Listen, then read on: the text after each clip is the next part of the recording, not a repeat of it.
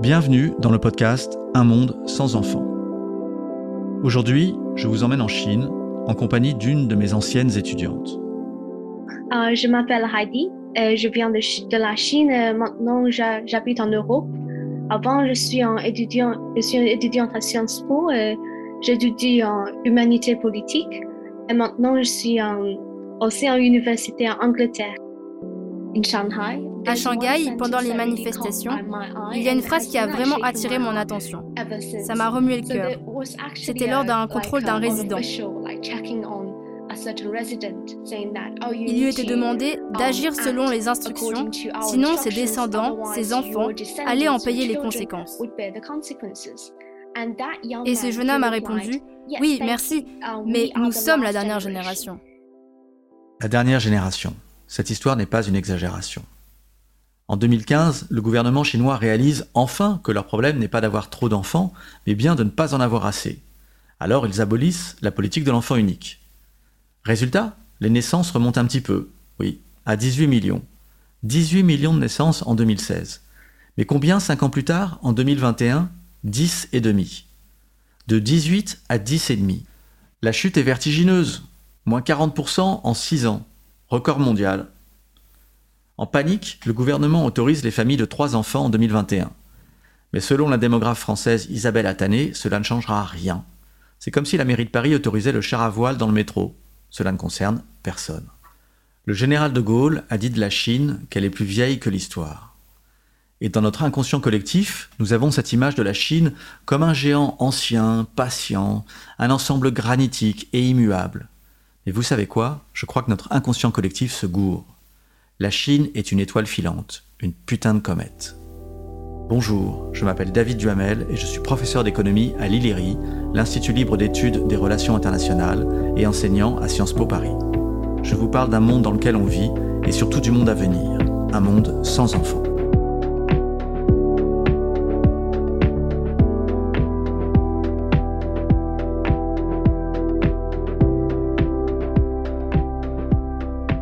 De Gaulle n'avait pas tort. Dans l'histoire de l'humanité, la Chine a presque toujours été la première puissance et presque toujours été le pays le plus peuplé. Et aux yeux des dirigeants chinois, la période récente de domination occidentale est une anomalie, une parenthèse qu'il est temps de refermer. C'est d'ailleurs l'une des grandes questions du XXIe siècle. La Chine va-t-elle devenir la première puissance mondiale aux dépens des États-Unis? Aujourd'hui, la puissance chinoise est indéniable. Puissance politique et militaire, mais surtout économique, elle est la deuxième économie mondiale, bientôt la première. Elle est la première puissance industrielle, la première puissance exportatrice.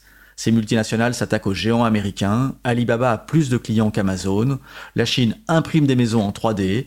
Elle a été capable de construire un hôpital à Wuhan en 10 jours au début de la pandémie, d'équiper tout son pays de TGV. Elle détient un quasi-monopole des terres rares, etc., etc. La Chine, quoi. Et tout est allé si vite. En 1949, la toute nouvelle Chine communiste de Mao est dévastée. Elle est le seul pays au monde où le PIB par habitant est plus bas qu'en l'an 1000. Et petit, moi j'avais la passion des atlas économiques, notamment L'état du monde qu'éditait François Maspero et la découverte après lui. Et j'en ai conservé quelques-uns. Celui de 1982 me dit que le PIB chinois était la moitié du PIB français. Et 40 ans plus tard, l'économie chinoise est cinq fois plus grande. Ils nous ont dépassés en trombe, ils nous ont laissés dans la poussière cosmique de leur développement titanesque. Je me rappelle que dans un cours, je parlais de la consommation de viande par personne en Chine, toujours pour souligner la rapidité de leur croissance. Lorsqu'une étudiante chinoise de Shanghai m'interrompit pour me dire que sa mère, née en 1971, ne mangeait de la viande qu'une fois par an. Un signe de grande pauvreté, hein, elle n'était pas végétarienne. Enfant, la mère ne mangeait pas de viande, et voilà sa fille, avec son smartphone, son MacBook et son anglais parfait, étudier l'histoire de la pensée économique à Paris. Cela m'a secoué. Cela m'a secoué aussi que sa mère soit plus jeune que moi. Or, à propos de croissance chinoise, la démographie a compté pour environ un tiers. C'est ce qu'on appelle le dividende démographique. Le dividende démographique, c'est quand l'essentiel de votre population est en âge de travailler. Vous n'avez pas trop de gamins et surtout pas trop de personnes âgées dont il faut s'occuper. Armée d'une population active gigantesque, la Chine a trouvé à l'employer en devenant l'usine du monde. Bien joué. Mais cette époque est révolue. En 2022, selon la Banque mondiale, la Chine connaîtra son taux de croissance le plus bas depuis au moins 40 ans. hors année Covid. Et surtout, la Chine vieillit. Et il est possible, il est probable, il est certain qu'elle sera vieille avant d'être riche. En 2022 toujours, l'âge médian chinois surpasse l'âge médian américain. 39 ans contre 38,5. Fini le dividende démographique. Et 2023 sera probablement la première année où la population chinoise diminuera. Cela sera aussi l'année où l'Inde deviendra le pays le plus peuplé du monde. Quand vous pensez à la Chine, vous pensez 1,4 milliard de personnes, une foule industrieuse, étouffante. Mais les prévisions pour la fin du siècle nous annoncent 730 millions de Chinois, moitié moins. Les mêmes prévisions disent que la France restera au même niveau qu'aujourd'hui, entre 65 et 70 millions d'habitants. Vous voyez, le déclin chinois est déjà inscrit dans sa démographie. Le taux de fertilité officiel est de 1,6, mais il y a beaucoup de raisons de penser que c'est plutôt 1,3, peut-être même moins. Yi Fuxian, un démographe chinois exilé aux USA, dénonce régulièrement les statistiques officielles. Selon lui, trop de subventions et de prestige dépendent du nombre de naissances déclarées. Par exemple, les communes annoncent toujours plus d'enfants, comme ça elles ont plus de budget. Alors pourquoi les Chinoises ne font plus d'enfants? D'abord pour les mêmes raisons que leurs sœurs coréennes ou japonaises. Écoutons Heidi. Um, je dirais euh, personnellement que je ne suis pas vraiment um, certaine d'avoir envie d'avoir des enfants. Um, J'ai vu comment être une mère en Chine pouvait être difficile et même, je dirais, un, un fardeau.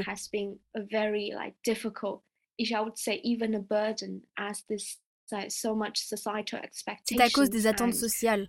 Ça peut limiter les opportunités dans la uh, vie et tout ce qui va avec.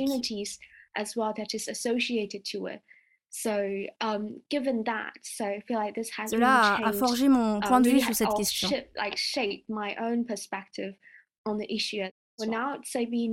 Maintenant que je um, vis en Europe, c'est un environnement um, social complètement différent. Bien sûr, ça dépend du pays. Mais c'est pas comme en Chine où nous, les filles, nous grandissons avec certaines attentes d'être mariées à un certain âge et juste après avoir des enfants. Résultat, je vous rappelle ce chiffre saisissant. Moins 40% de naissances en 6 ans. Les autorités chinoises sont complètement dépassées par la vitesse et par l'ampleur de cette crise. Alors elles essayent plein de trucs, dans tous les sens. Parfois, elles relâchent des contraintes sur les familles. Ça, c'est plutôt bien. Par exemple, pour limiter le coût de l'éducation, le gouvernement interdit les cours du soir. En effet, la compétition éducative est telle que les parents dépensent des fortunes sur leur unique enfant pour en faire une bête de concours et au passage un monstre d'anxiété. Le Gaokao, l'équivalent chinois de notre Parcoursup, est ultra, ultra sélectif. D'autres fois, les autorités pensent, évidemment à tort, que c'est en cantonnant la femme à un rôle plus traditionnel que l'on ravivera son désir d'enfant. Par exemple en refusant les aides sociales aux mères non mariées, ou alors en faisant pression sur la presse pour qu'ils ne parlent pas d'histoires de femmes trop indépendantes, pour qu'ils ne parlent pas non plus du style de vie des couples sans enfants, les DINKS, Double Income No Kids. En français, double revenu, pas d'enfants, DREPE. On va continuer à les appeler DINKS. Certaines régions offrent des congés maternité interminables, près d'un an parfois. Alors l'intention peut paraître bonne, mais le système se retourne contre les femmes, car les entreprises rechignent à embaucher de potentielles futures mères. Et ces futures potentielles mères, elles savent bien que passer un an à la maison va miner leur carrière. Évidemment, il n'existe pas de congé paternité. Les mères, dit-on, doivent élever leur progéniture comme si elles étaient veuves. Heidi a une jolie histoire à ce propos. Um, c'est un cas spécial. Um, C'est une histoire très personnelle. Quand je suis née, c'était sous la politique de l'enfant unique. Donc, un enfant par couple maximum. Mais mon père est un homme chinois très traditionnel. Il pensait que son devoir, en tant qu'homme, um, eh ben, c'était d'avoir un fils pour transmettre le sang familial. Comme je suis née et que je suis une fille, il n'était pas très heureux. Alors, mes parents ont divorcé quand j'étais encore jeune. Mon père s'est remarié, il a refait un enfant et il a eu une autre fille, ma sœur. Il ne pouvait pas être plus déçu. c'est déchirant d'écouter Heidi dire que sa naissance n'a pas rendu son père heureux. Mais c'est réjouissant de l'entendre rire de la déconfiture du même père. D'autres autorités publiques déclarent que les femmes ne devraient pas faire les difficiles, sinon elles pourraient devenir des nous des femmes restent, des femmes dont personne ne veut, c'est-à-dire des femmes non mariées de plus de 27 ans. C'est charmant. D'autres essayent encore de restreindre l'avortement pour raisons non médicales. Quelquefois les hommes sont visés aussi. Le gouvernement blâme une crise de la masculinité et fait la guerre aux, j'ouvre les guillemets, hommes efféminés. En matière d'égalité des sexes, la Chine souffre des problèmes classiques que l'on trouve ailleurs en Asie. Dans sa vie d'étudiante et professionnelle, la chinoise est relativement libre. Elle cesse de l'être quand elle n'est plus uniquement femme, mais aussi épouse, belle-fille et mère. Mao avait beau dire que les femmes sont l'autre moitié du ciel, l'histoire de leur discrimination remonte aux origines. Dans la Chine ancienne, par exemple, quand une femme est mentionnée dans un livre d'histoire, elles n'ont pas de nom généralement. Elles sont toujours attachées à la famille de leur père ou de leur mari en tant que fille ou femme. Mais la Chine se distingue par une discrimination contre les femmes qui s'exerce avant même leur naissance. Comment est-ce possible? Il y a un vieux proverbe chinois qui dit Avoir une fille, c'est arroser le jardin du voisin. Et oui, adulte, elle se mariera, ce qui implique pour vous une dot onéreuse, puis elle vous quittera pour la famille de son époux et travaillera pour soutenir sa belle famille. Alors mieux vaut éviter d'avoir une fille surtout en période de politique d'enfant unique. Résultat, les Chinois font des échographies précoces, et si c'est une fille, on recourt massivement aux avortements sélectifs. Elles sont non nées. C'est le grand économiste indien Amartya Sen qui l'a remarqué. Il y a environ 130 millions de femmes manquantes en Asie. Donc pas qu'en Chine, en Inde aussi. C'est un drame silencieux qui s'arrange progressivement, mais qui marque la société chinoise, puisque les filles non nées dans les années 90-2000 ne sont pas là aujourd'hui pour faire des enfants. Entre 30 et 50 millions de femmes non nées, c'est aussi autant d'hommes qui mathématiquement ne trouveront pas femmes, ne bâtiront pas de famille, et qui, eux, sont bien là. Ces hommes, on les appelle les branches nues. Ils ne donneront jamais de fruits. Or en Chine, plus qu'ailleurs, le mariage est un marqueur d'une vie adulte. Ces millions d'hommes, au moins 30 millions, n'ont pas de perspective familiale et souffrent d'une épidémie de solitude. Parfois, ils s'en prennent aux femmes, physiquement ou online une épidémie de solitude. Quelle déprime. Alors il y a des trucs plus marrants quand même. Fleurissent les love coach à 5000 dollars le stage privé, ou les cours de drague à l'université. Comme à Tianjin, où vous pouvez suivre un cours intitulé Théorie de l'amour et du rendez-vous amoureux. Rigolo aussi ces cafés, où les femmes peuvent louer les services d'un butler, un majordome payé 60 dollars l'heure pour les écouter. Enfin rigolo. Franchement déprimant aussi. Hans Rosling, un Suédois fondateur de Gapminder, un site génial de data visualisation, raconte une histoire qui m'a frappé. Lors d'une conférence, il était assis à côté d'une banquière singapourienne d'origine chinoise. Ils font connaissance et bien sûr, il ne résiste pas à lui demander si elle a des enfants. Hans Rosling et moi, on est pareil, on s'intéresse aux mêmes choses. Et sa voisine de lui répondre Je pense tous les jours à l'enfant que je pourrais avoir. C'est la pensée d'avoir un mari qui m'est insupportable. Alors le Japon est le premier pays à cesser de faire des enfants, et la Corée est celui qui n'en fait quasiment plus du tout. Et ce qui est vrai du Japon et de la Corée est aussi vrai des autres pays riches d'Asie, les dragons, Singapour, Hong Kong, Taïwan. Mais c'est aussi vrai de l'Asie moins riche. Je pense à la Thaïlande, à l'Iran, au Vietnam, au Bangladesh, et même à l'Inde qui maintenant pointe son nez sous la barre de remplacement, 2,1. La Chine n'échappera pas à la gravité asiatique. Elle n'est pas différente des autres, mais en vertu de sa taille et de sa puissance, ce qui lui arrive à elle concerne la planète entière.